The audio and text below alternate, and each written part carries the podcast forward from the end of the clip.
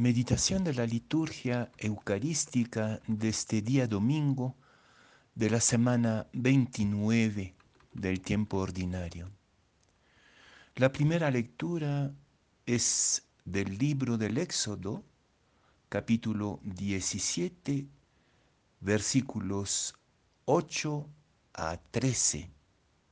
La segunda lectura es sacada de la segunda carta de Pablo a Timoteo, el capítulo 3, versículo 14, hasta el capítulo 4, versículo 2. Y el Evangelio de Lucas, capítulo 18, versículos 1 a 8. En aquel tiempo Jesús decía a sus discípulos una parábola para enseñarles que es necesario orar siempre sin desfallecer. Había un juez en una ciudad que ni temía a Dios ni le importaban los hombres. En aquella ciudad había una viuda que solía ir a decirle, hazme justicia frente a mi adversario. Por algún tiempo se estuvo negando, pero después se dijo a sí mismo, aunque si temo, aunque ni temo a Dios ni me importan los humanos, como esta viuda me está molestando, le voy a hacer justicia, no sea que siga viniendo a cada momento a importunarme. Y el Señor añadió, fíjense en lo que dice el juez injusto, pues Dios no hará justicia a sus elegidos que claman ante Él día y noche, o les dará largas. Les digo que les hará justicia sin tardar. Pero cuando venga el Hijo del Hombre, ¿encontrará esta fe en la tierra?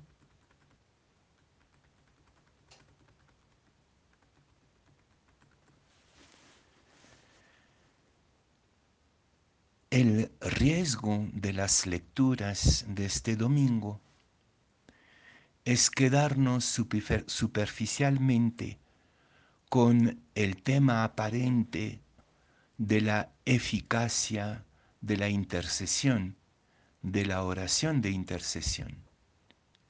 Pero si miramos más de cerca, quizás esta eficacia de la oración no sea verdaderamente el corazón de lo que nos quiere decir el Señor este domingo, e incluso podría inducirnos a un error grave, que sería una actitud simplemente pietista y pasiva ante la realidad.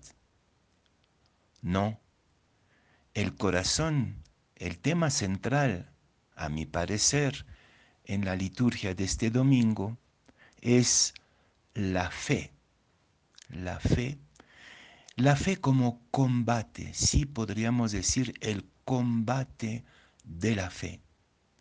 Y este combate de la fe tiene que ver con la justicia, tiene que ver con la sabiduría. Hay una serie de movimientos en las tres lecturas de hoy que convienen observar, visitar con bastante atención para darnos cuenta que la fe sin oración, simplemente activista, luchadora, no lleva a ningún punto. Es lo que experimentó Josué en su combate desigual. El combate de la fe siempre es desigual contra el enemigo Amalek. El riesgo de confiar solamente en sus propias fuerzas, pero tampoco la oración sin compromiso tiene eficacia. Y creo que ahí hay una serie de imágenes en las lecturas de hoy que nos, imágenes que nos pueden inspirar profundamente. La fe como combate que implica oración y compromiso simultáneamente. No se puede decir que Moisés era un contemplativo indiferente que solo pensaba en orar. Era un combatiente. Más bien, alguna vez confió más en su violencia, acuérdense, que en la misión recibida de Dios, porque había dejado de lado la dimensión contemplativa de su combate. De la misma manera, la viuda no viene simplemente a llorar, se instala en la terquedad de la intercesión porque está llevando un combate por la justicia. Y este combate por la justicia la hace valiente ante un juez inicuo. Situaciones que conocemos hoy día. También hoy día estamos ante guerras desiguales y profundamente injustas, donde los humildes parecen no tener ninguna posibilidad de vencer.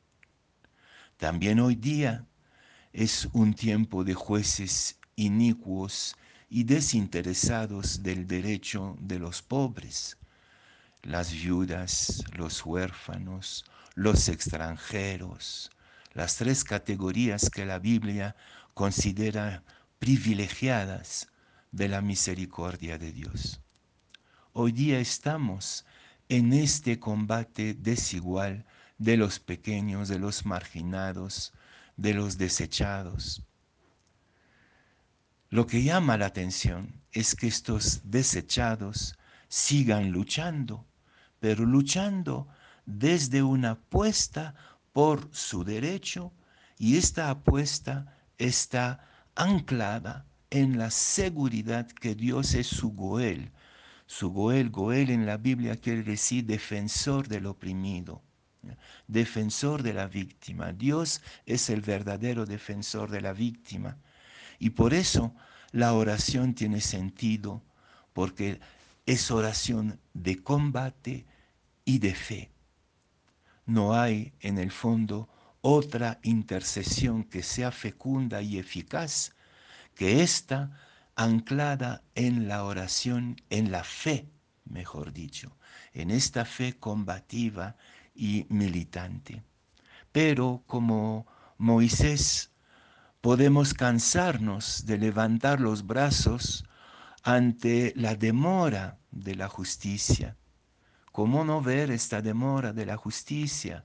¿Cómo no desesperarse de la tardanza de Dios?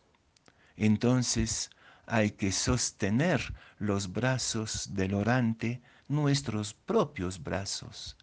¿Y cómo sostenernos en el combate orante, en la oración combatiente?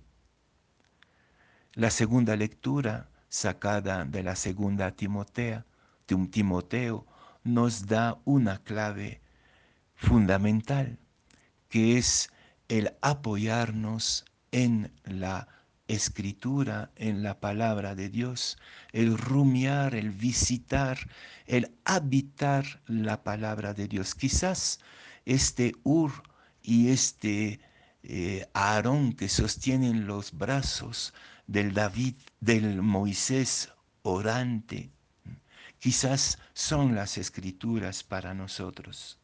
Sentémonos como Moisés y dejemos sostener nuestra oración por la experiencia creyente de la escritura. En la iglesia occidental o en nuestra mentalidad muchas veces solemos separar la vocación contemplativa, que sería la de Moisés en esta primera lectura, y la vocación activa, que sería la de Josué. Pero creo que esta división no tiene nada que ver con la Biblia. Todos estamos llamados a ser contemplativos militantes por la justicia y combatientes orantes.